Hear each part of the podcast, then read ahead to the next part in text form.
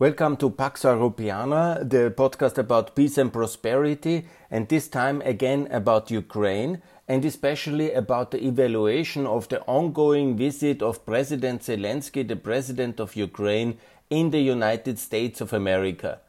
And allow me this comment it's a bit like uh, you know the historic uh, trip of uh, Mr. Khrushchev going to um, the United States in the 60s. Yeah? It is quite a historic trip. Uh, not that I compare Mr. Zelensky to Mr. Khrushchev, no, no, but the visit is really very extraordinary in its length, in its significance, and in general meaning of Ukrainian American friendship. And I wanna evaluate this because you will see and appreciate this. Because you will see in the, in the second part of this podcast I will be very negative. And so I'm actually very uh, pessimistic at the moment for the medium term. And so I would like to uh, evaluate in the first part the positive effects of this visit and also appreciate it I think in a balanced way the balanced way is, I think, to appreciate, for example, there was, uh, of course, most of all, the important me uh, meeting with President Biden. And there were significant uh, results in this, um, significant in terms of additional financial help, the ongoing, adding to the ongoing uh, financial military help, because the United States is the only state which is really ready to financially support also the military uh, defense of uh, Ukraine. Because we in Europe, uh, we give financial assistance, loans, not as much as we should and could, um, but it is um, more for infrastructure, for reforms and all these things. We are very shy to directly fund military um, support for Ukraine.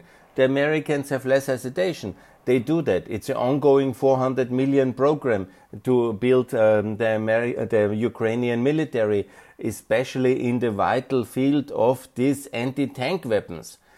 Because when there is the danger of a further military attack, in the case of the Ukrainian Russian war, it will not be in the field of uh, naval or nuclear, or this will be a classical tank to tank battle.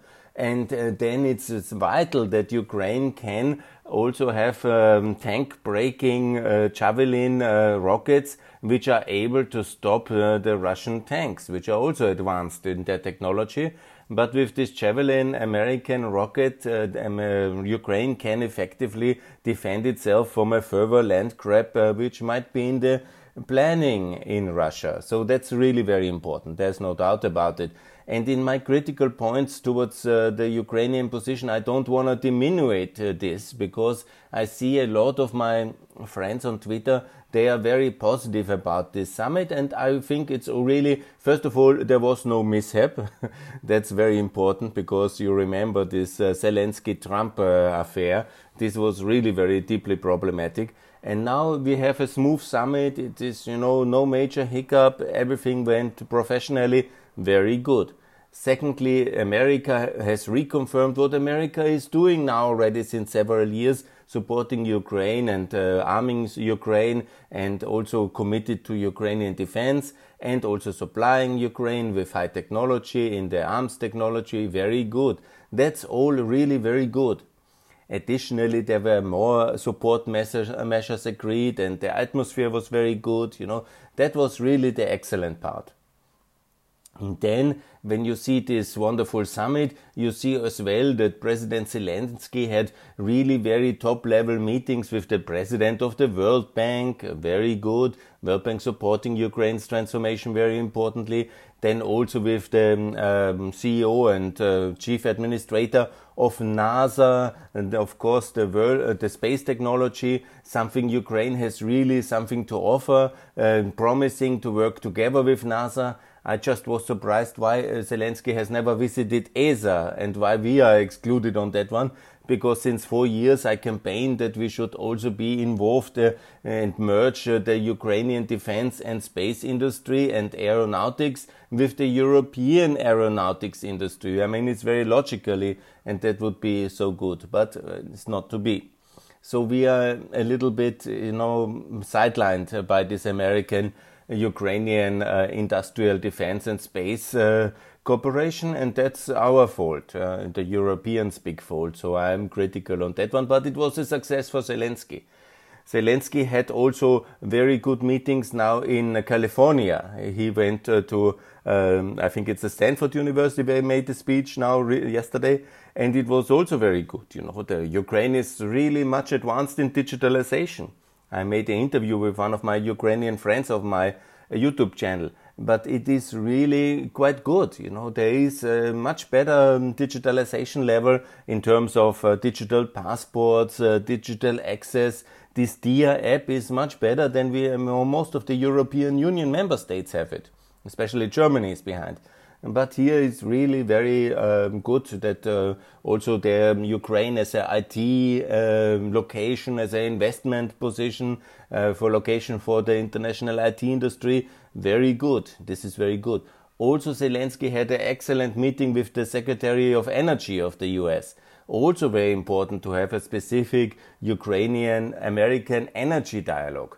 That was really like an absolute uh, amazing uh, successful visit in terms of NASA, energy, World Bank, what, and of course the White House.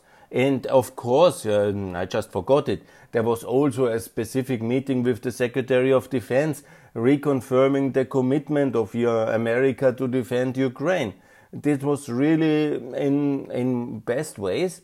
And let me just, you know, I go now to the Twitter feed of Zelensky if I have forgotten any of the major visits which he had. Yeah. Now he met Tim Cook. I saw it yesterday, the CEO of Apple. That's very good. Yeah, that's of course a very high profile meeting. And then uh, this was of course a clear commitment for security in Donbass uh, with the president and um, talking about the Azov Sea crisis, energy security, and also 450 detained Ukrainians, uh, the list which Zelensky gave to Biden to also help with their release. That's of course very concrete and very important. Yeah?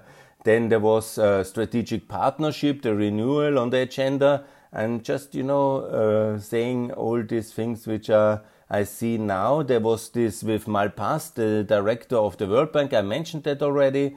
And also, this is this meeting I referred to. The strategic foundation of the defense partnership was signed with the Department of Defense. Yeah, this is very important. Uh, there was uh, the Secretary of Defense, and it was a very good uh, bilateral cooperation partnership on this important one. And the NASA with that's Bill Nelson, the NASA administrator, and uh, Secretary Granholm for the energy.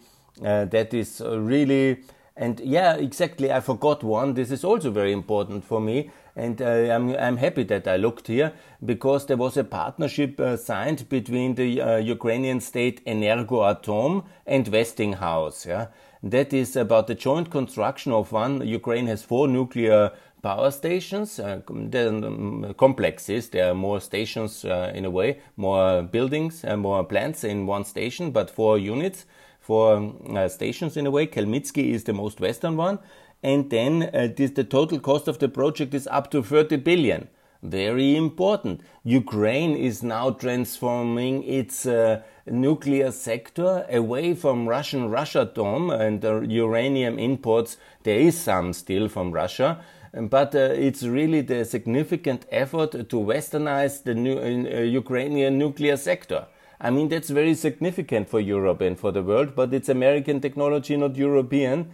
And so that's basically, I think that's the most important aspect of what has happened now in America to my best knowledge. And I have been reading about it. And obviously, the situation is also, I would like to mention that, is the 277 billion uh, decade long investment plan for Ukraine, which uh, Zelensky has not released to the public, unfortunately, but he has presented it in uh, some think tank um, sessions in uh, in America. And this is really very significant because I'm also critical to the European efforts to exclude Ukraine from this Green Deal and create a climate border between EU and Ukraine. That's very problematic. we should do much more um, if we want to have a green deal also for the Balkans and Ukraine, and that's very expensive. So uh, Zelensky has now put this uh, 270 7 billion um, investment package in terms of infrastructure, I think most importantly,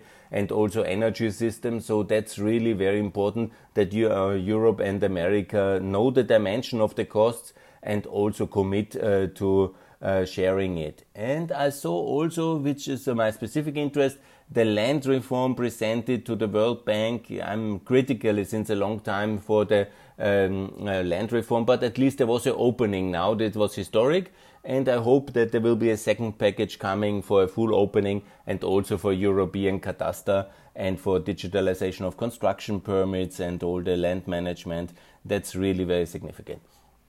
So overall, the visit uh, from what could be technically achieved, yeah, realistically, is a major success. There is no doubt. This is a historic visit. Uh, it's um, you can jokingly refer to the Khrushchev visit in uh, in the 60s uh, to the US, but I think uh, Mr. Zelensky will also come back with a lot of energy and projects and new contacts and significant results. Uh, so it's very good. Yeah. And so, for one visit, what can be achieved, uh, I think it's a really excellent um, visit, and I agree that we should uh, talk positively about it. So that's for this visit, and that's, I think, uh, my positive conclusion in terms of financial support, institutional backing of America.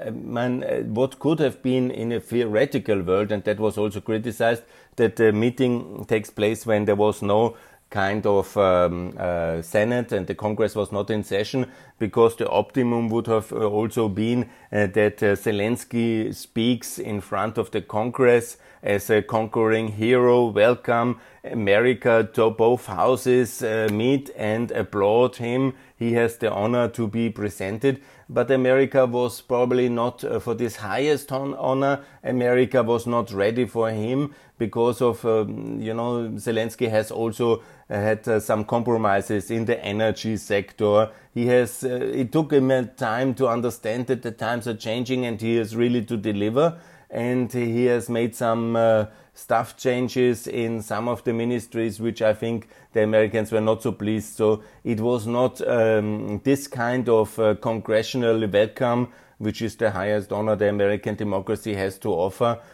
To have a speech in front of the joint session of the US Congress and to be applauded by all the elected parliamentarians. Maybe it will be coming and I hope it will be coming. There is certainly another visit uh, to come in 2022, and uh, then maybe that will be the right moment uh, to have uh, also to celebrate more of the successes as a result of the now agreed. Um, and in general, it could be a theory which I personally like. Ukraine invited uh, to NATO, free Ukraine only, uh, to make a joint session, uh, to invite Ukraine, and uh, to have this in the end of 2022. Then the Vilnius Summit 23, Ukraine is member. This would be the perfect uh, world uh, for me, and I'm working exactly to achieve that. So I think that was everything positive I could say. There's many articles now about it and uh, many clever people writing great analyses. That's my take on the success. But now beyond a visit and which was very successful, we have to assess and I want to assess now the general strategic situation of Ukraine post the fall of uh, Kabul and it's obviously very connected because see the world always from the eyes of your enemies. For Moscow, really all the fronts in Korea and East Asia, towards China, towards uh, Central Asia, Afghanistan, towards Iran, towards Turkey, towards um, Romania and uh, Ukraine, obviously, here the European front and the Northern European front. These are all, you know, shifting parameters. You can easily jump your attention, move your attention from uh, the one front to the next. Yeah? For um, Russia, everything matters what happens at its borders. And for them, it's very much okay. They won in Afghanistan, in their view. Now they lost uh, in 2014 in uh, Ukraine. They took some damage control with the war in, uh, in Donbass and in Crimea. That's for them the price for the West integration or the betrayal of Ukraine. That's how they see the uh, views, and they will definitely now see where's the next front to uh, get some progress for their view. And logically, uh, they have also told the North Korean uh, dictator to go ahead with the nuclear armament as a result of the fall of Kabul. Also, Iran is going nuclear with the help of the Russians as a result of Kabul. And so they will also test the metal in Ukraine in the coming year. That's, I think, absolutely coming to happen. And the question is now, when you analyze the three most important uh, things uh, which happened, uh, which are important for Ukraine, that's the energy sector and the Nord Stream 2 decision, because Ukraine lost uh, significantly with this decision between uh, by the US to appease Germany to agree with the completion of the pipeline and the effect is about the loss of two billion uh, dollars yearly transit fees for Ukraine. You have to also see it in the context. All this money we give now to Ukraine in terms of uh, support uh, militarily, it's all fine. Uh, but at the same time, Ukraine is losing from 2022 this uh, two uh, billion um, dollars, and it's significant. Ukraine has about 40 billion dollar budget yearly so 2 billion is a significant amount. The overall defense budget for military and police, in a way, the overall mm, kind of uh, security uh, block is about uh, 10 billion. It's quite high. Now, Ukraine spends about um, 25% uh, of its budget on uh, the security sector. When you take military and police, internal police, and all the other um, uh, sectors and the Secret Service uh, together. And so 2 billion is significant for every country, but for Ukraine as well. And so we are just replacing some of the losses in terms and not even fully with our support. Of course, the IMF has now transferred 2.7 billion to Ukraine uh, without conditions. So there is some effort to balance and also to help during the corona crisis. But it's by far, when you see the dimension, what is needed, over 277 billions in the next 10 years. Yeah. So we are talking, as I have always said, yeah, that dimension is more a yearly sum of 30 billion and uh, not uh, less, uh, maybe 25 billion a year. But uh, that is what we should uh, support uh, in terms of funding and of loans and not 15 billion in a decade. Yeah? We are much too timid and too little doing for Ukraine. Everybody together. So we have a major defeat, a real strategic problem. The uh, project Ukraine has been fighting now for a day uh, since 2015 when it was agreed. And basically, this um, pipeline was the German offer to Putin to stop the war in Ukraine. That's the history of that pipeline. It was agreed exactly on the, the during Minsk uh, to um, via Schröder and Merkel uh, to take uh, Russian pressure, or after the defeat of Debaltseve, you, um, Russia could have uh, moved forward with the tanks. In Minsk, during the agreement, uh, Merkel has offered the pipeline for appeasement to stop the Russian tanks. That was maybe in terms of absence of the Americans, the best thing um, Europe could do. And that's why it's also completed at the moment, because that was basically the promise towards Putin, and so it had to be concluded. It's also part of the truth. But Ukraine was always fighting it, and now it lost this fight. Um, now it's some desperate last minute efforts, but basically it's going to be completed now.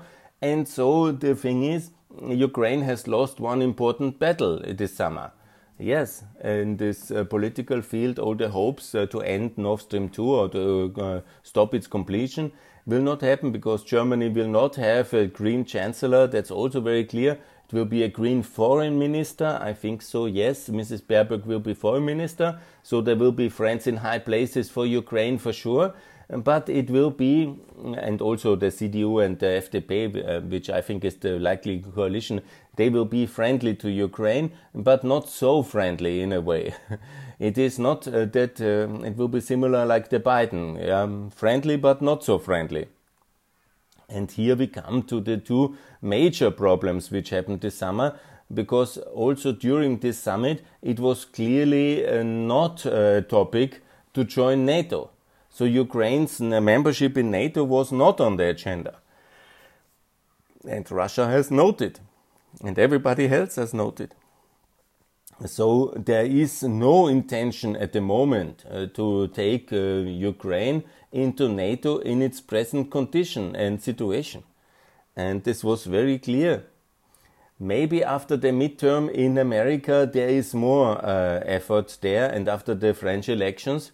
So that's the window of opportunity, the next one, which I hope is opening after um, November 2022 towards the NATO summit in 23 let's see. But Ukraine must uh, do significant uh, work and uh, must uh, reform and must uh, set the agenda for that. The second thing is, which is also very important in July, President Michel was in Batumi for the so-called accession trio of the um, Moldova, Georgia, and uh, Ukraine. This was a great effort of the three countries who are still trapped in the um, like uh, left behind in the Eastern Partnership with Belarus and the others, which are far different countries. And uh, Belarus is now in the process of uh, annexation, Anschluss with Russia in everything but the name. So, unfortunately, Eastern Partnership is anyhow not working. Uh, for um, uh, the countries which are really pro-European, like Ukraine, Moldova, and Georgia. But the problem is uh, this summit and the attendance of um, Michel was not leading to um, the EU potential candidate status. Basically, uh, Ukraine is rejected from NATO as an ally. No, there is no way. And it's rejected from the EU as a future member. And this has all happened. And on the energy sector, it's uh, a devastating result. So we are coming to a summer, and that's why I'm negative. Yeah, the conclusion uh, strategically beyond all these nice common visits and the friendly gesture and the financial support. Yeah, Ukraine lost Nord Stream 2, Ukraine lost the debate about NATO membership, and Ukraine lost the debate about EU membership. Lost for now. But in reality, uh, you couldn't say it clearer than Michel uh, when he was in Batumi um, showing this um, signature process, but saying it very clearly first you have to fight corruption and uh, Ukraine is not ready and all these things. Yeah? And basically it was a no in the most polite way. it's, uh, I mean, that was a no for EU potential candidate status. And also the White House summit was a no for NATO membership. And here we are and uh, Nord Stream 2 is completed. So we are in a big, big mess uh, when it uh, comes to Ukraine and to the most important strategic things Ukraine really needs to have. And now, after the fall of um, Kabul, obviously the winter will be very hard for Ukraine. It's not only about uh, the energy sector. This will be, I think, you know, there's now the rising energy sector. Maybe there will be an energy crisis again. It's also possible. But the thing is, what I see now uh, is that uh, Russia will test uh, the defense of Ukraine. And uh, that is uh, the question how much uh, we will be ready to defend Ukraine and how much Ukraine is ready to defend itself. And in terms, even if that is not happening, I never, you know, the, the podcast about peace, and I never hope this kind of confrontation will come. And even if it doesn't come, maybe Russia is quite happy with the present consensus because basically, um, why to test uh, militarily when anyhow everything is in a way good for Russia?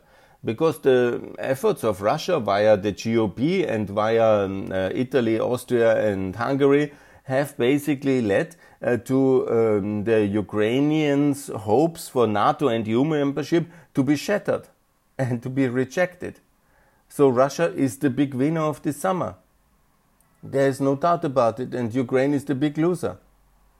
Beside all this kind of politeness around it and the nice um, medium level support, yeah, but the decision not to take uh, Ukraine into NATO and into EU seems pretty firm.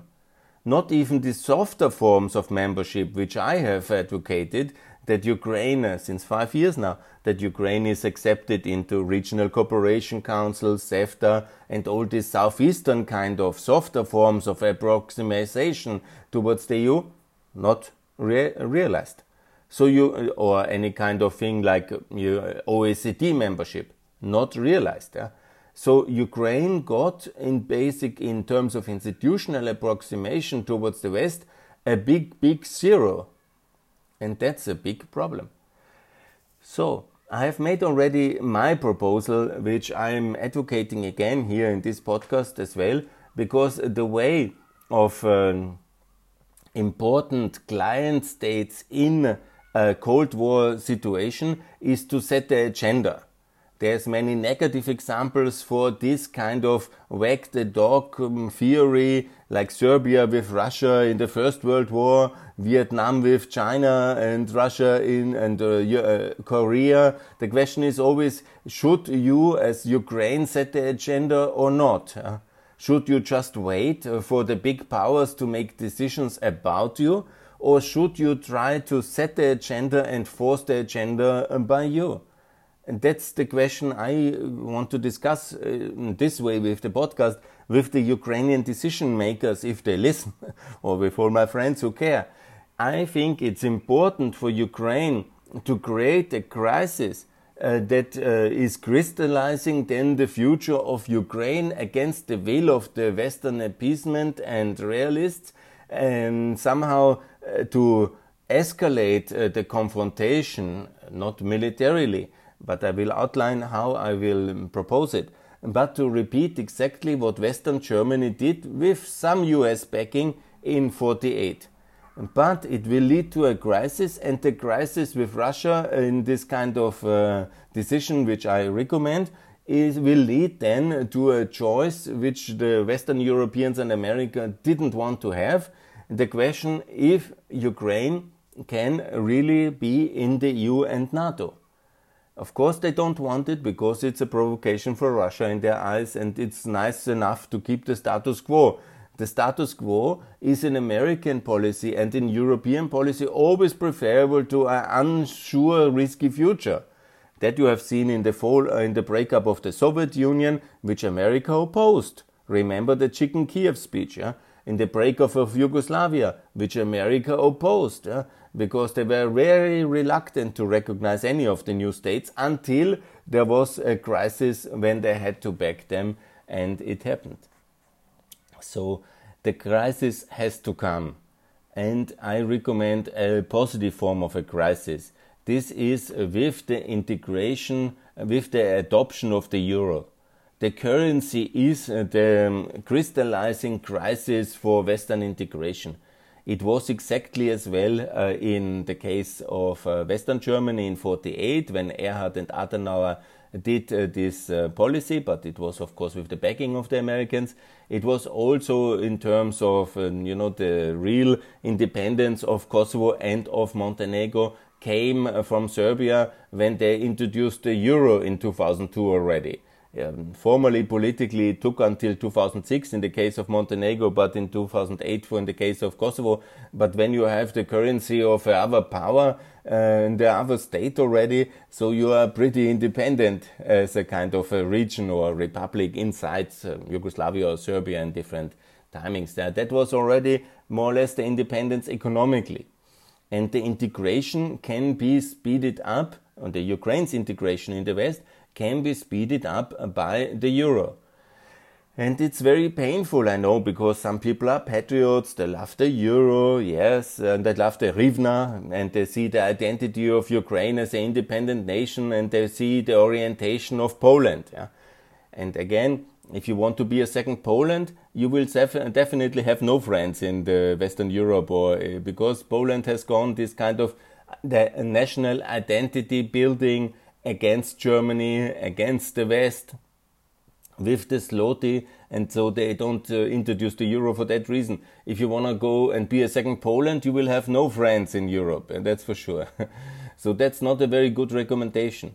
In the case of um, Poland, you can do it because you are already rich and you are integrated, you have really no security concerns ultimately, But in Ukraine, it's a broken, complicated, and fragile country at the border with Russia. You have to be, in a way, more radical and more um, far reaching and more overtaking Poland in the euro. And that's very important. Yeah. And that it can be done, it's obvious because countries can decide their own currency regime. Nobody can stop you. If the EU then doesn't fund you anymore, I'm sure the IMF will not stop uh, the funding uh, for Ukraine. And anyhow, a small crisis with the EU is also focusing minds. I recommend it. So the crisis to come must be the euro integration. Russia will be extremely um, negative on that one because then they have lost Ukraine forever. Because make no mistake, Russia still has big hopes to change uh, the situation. Russia doesn't want to have just half of Donbass and Crimea. Russia wants a pro Russian Ukraine again. That's the strategic long term hope. They might know they cannot have it, but you know, realistically, in one part of the brain. But in the kind of reptile brain back there, they want to have Ukraine fully back in their fold. So we have to see it like this. And having Ukraine uh, in the euro is, of course, a very determining and uh, hard to reverse, if ever irreversible kind of decision, which then also makes very clear Ukraine is a pro Western, pro European country. But uh, because with the currency, you enter also an economic area, an economic space. And the second thing is also very important that obviously in Crimea is already the ruble and it will also lead uh, to because in uh, occupied Donbass there is a kind of bi currency situation between the ruble and the hryvnia. It will also lead to the question that there will be either the euro in, in Donbass occupied. I don't think so. So it will be the ruble completely. So the euroization will also uh, determine and make it crystal clear the division of uh, Ukraine into free Ukraine and occupied Ukraine and there will be no immediate reconquista or unification. And that decision is anyhow very important as well for NATO membership, because we cannot take into NATO any kind of country which has uh, pretensions to territories which are lost, or you know, you can do it only on the way the Western Germans have done it.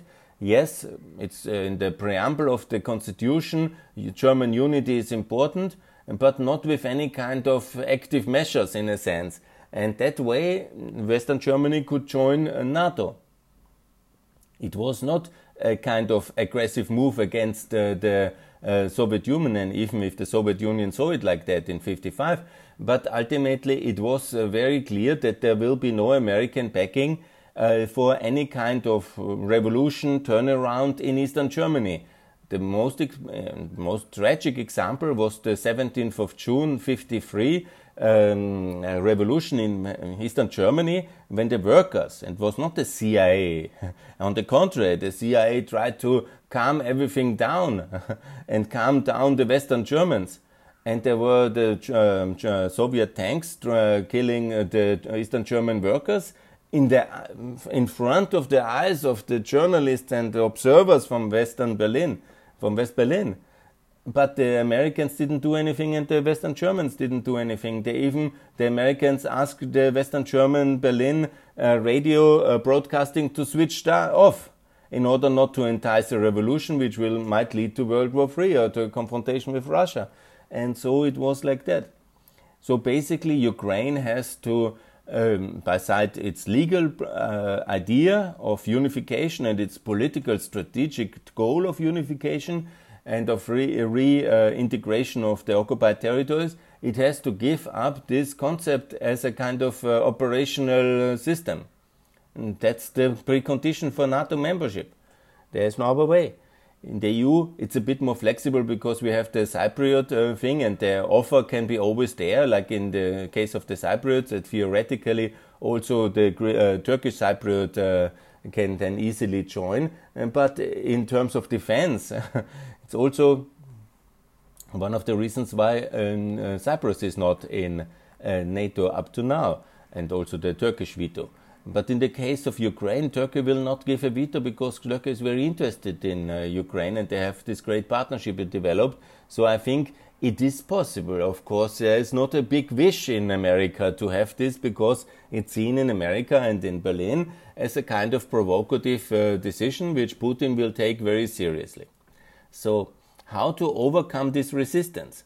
Ukraine, on the one hand, can, and Zelensky seems to have accepted it, basically accept the status quo and decide that the theory is unification, the theory is NATO membership. In reality, it's all not gonna happen and we just reform Ukraine and I stay in power and we try to muddle through. and that's the most realistic scenario. But understand also what I say and what I want to do and what uh, my effort in the last five years is. I think it's not a very sustainable scenario because you never know how the future is. And real membership in real NATO, in real EU, and real institutions is of course the real lasting thing. And the minor crisis with Russia is something we can contain and manage in the case that Ukraine is really then on the lasting basis integrated in the West. And that's, of course, the big strategic aim. So I say what we need to do is uh, to basically what Ukraine has to do because nobody can do that for Ukraine. It must be the Ukrainian political system to follow my debate and analysis and then uh, to make it very short and simple and you know, it's not a complicated move. It's basically the Ukrainian payment system are completely internationalized and digitalized and technically ready for that. You basically switch in the central bank uh, to the euro, and you the digital kind of system will be euroized everywhere in the uh, press of a button. And then you switch the price system to the euro in a three months transition and then you somehow the bankomats only give out euros. And of course, it's a big step, and you know who, and it will lead to a crisis with Russia and with the EU, and everybody will be against it. But you know that Russia will send the tanks because of the euro. That's also a bit, uh, you know, far fetched. Yeah, that they will nuke Amer- um, the will World War Three start for the issue of the currency of Ukraine I don't think so, yeah. I mean, there will be a lot of talks and wild emails and uh, tweets and angry statements, um, but it will be, there will be no war for that, yeah. And if, you know, there is still, you know, the, the protection level will be, I don't think so that this will be, you know, and if it will be, you know, it's anyhow happening. Every day there is war. So if Russia will send more artillery, but will they be sending a big tank um, powerful army at the Ukrainian front for the euro? Look, I don't think so. But maybe it will be. And then I'm uh, again accused of uh, Günther Fehlinger promoting World War III and, you know, reckless. I think it would be uh, not the provocation uh, to be so uh, reaching such a level. Additionally, you know, we have just done the Nord Stream 2, and the logic is always that we are the buyers of Russian energy. So mm, the logic of Ostpolitik, in some ways, you have to understand it as well, what the Germans and Austrians are doing here. And I don't agree, and I think it's appeasement. But the logic is always that you basically buy Russia into compliance and into peace, or before the Soviet Union, by being their main customer. And so ultimately is when you have now even a second Nord Stream 2 pipeline, you can always switch it off and not pay and not buy the energy. So the dependency goes two ways. So if Russia, because of the euro in Ukraine, will do a big war, then we will not buy anything from Russia anymore immediately, if that is really the full scale escalation. So it's also not so uh, easily do, uh, do, doable for Russia. And if they will do some minor escalations, yeah, Ukraine has to live with it, yeah. And you know there will be some Azov Sea and some people kidnapped. It's all tragically, but the the larger good, Ukraine having the euro and creating the crisis, crystallizing the mind, which ultimately will lead to the EU potential candidate status and ultimately to NATO membership. Even such a crisis is good you have to create any kind of um, um, significant uh, minor uh, client state in a Cold War confrontation has to create a crisis to, to make uh, his big power protector to move. Yeah?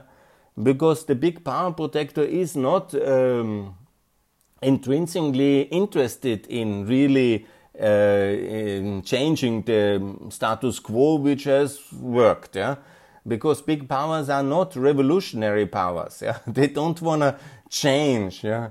because big powers like um, Russia in a sense, but America for sure, they don't want uh, the whole idea that Russia, that America was behind of the um, revolution is ridiculous because ultimately big powers don't want such changes. Yeah. They want the status quo, and America really will oppose also Euroization of Ukraine, obviously, because that's a risky move and it could lead to an unsure future. And that's what big powers always do oppose and America will certainly oppose that, and Europe as well. But it's in the interest of the so-called. It's not nice to be called a client state, but how I can say when you are a minor ally in an alliance eh, where you are not fully secure and where you want to change uh, the status quo to your um, benefit, yeah, you have to set the agenda. you have to create the crises and in the case of Ukraine, actually, this was involuntarily the whole event uh, series of uh, 2014. Um, but it has changed uh, the global politics absolutely and much to the better, and also much to the better for the Ukrainians. But it's now time for some kind of secondary, kind of minor um, big step uh, to also set the things in motion, which then will lead uh, to Ukraine's EU integration and NATO membership obviously also to Ukraine's division. That's unfortunate, but the division is uh, obviously the price for NATO membership and for EU membership as well. And, and, then it can be later reversed in 20 years to come. But for now, these are the, the I think that's a realistic assessment of Ukraine's security and foreign policy situation today. And, and that's what I call for for the euro, for um, kind of uh, realizing and uh, institutionalizing division, and for EU and NATO membership um, for Ukraine, for free Ukraine only without the occupied territories. Always, you know, and that I have made also very clear. I will never want to leave them uh, behind with having uh, very clear mechanisms set up to help the people in Crimea and in Donbass. Yeah.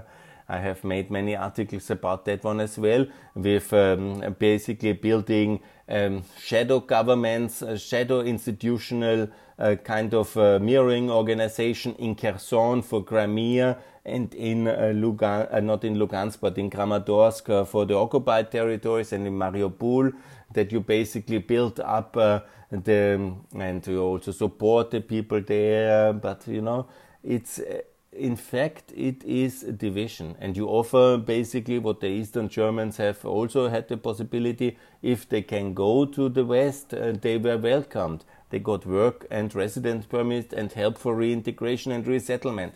This all you can do for the people of Crimea and for Donbass, and that's really very good policy. But division is the precondition uh, to NATO membership and also to EU membership to a lesser degree. But uh, to get there, Ukraine has not just to improve uh, corruption because that's almost unmeasurable kind of concept. Yeah? Ukraine can also not, uh, the justice reform is also unmeasurable because how you objectively measure uh, the uncorruptness and the fairness of a judge is completely unmeasurable quantities. Yeah? And what Ukraine can do, and in my view, that's the only really significant uh, decision Ukraine can do, which is of game changing significance, it's to change its currency. And obviously not to the dollar, but to the euro, because that's the future of Ukraine, is to be inside the European Union and that has to be accelerated and that has to be happening and that's the way to do it yeah so i was very clear now. 43 minutes everybody will be angry i'm talking too much. Anyhow that's my security assessment that's my strategic uh, assessment after this wonderful visit of president zelensky in washington and in california and everywhere. Really a wonderful and very successful visit but as well for the end of the summer which was very difficult for Ukraine in terms of uh, rejected by NATO, EU, and the decision to complete Nord Stream 2.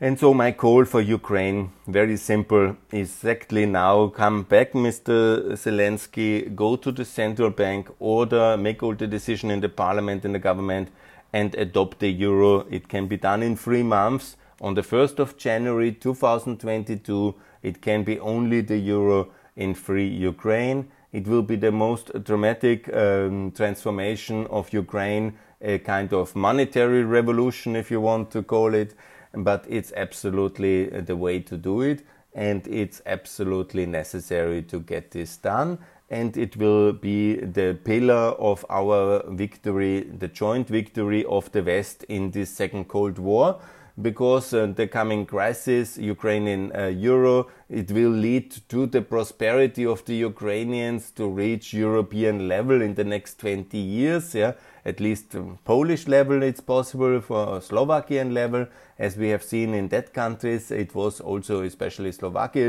or the Estonian countries. So this is the way forward in 20 years, and that will be enough uh, to compete with Russia and with the Russians and also be the light tower for democracy, for European level of development. And so that's basically the way forward. And so that's what I call for victory. Enough defeats. Division is painful, but it will lead to the victory in the Second Cold War in the middle of the 2030s and let's celebrate and prepare this uh, again. And my concluding statements 15 years after the fall of Saigon we won the Cold War in 1990 and it is Biden or the next dragon to come in 2024 but it is again the smaller client states who setting the agenda because Ukraine is in the front line so you have to force the agenda towards, you have to impose yourself towards Europe and the West. You have to basically create the crisis which leads to your integration yourself. and um, let's, you can also make the case 53 in Germany, uh, the revolution of Eastern Germany, 55 NATO membership. There are so many of these parallels, so it's very important.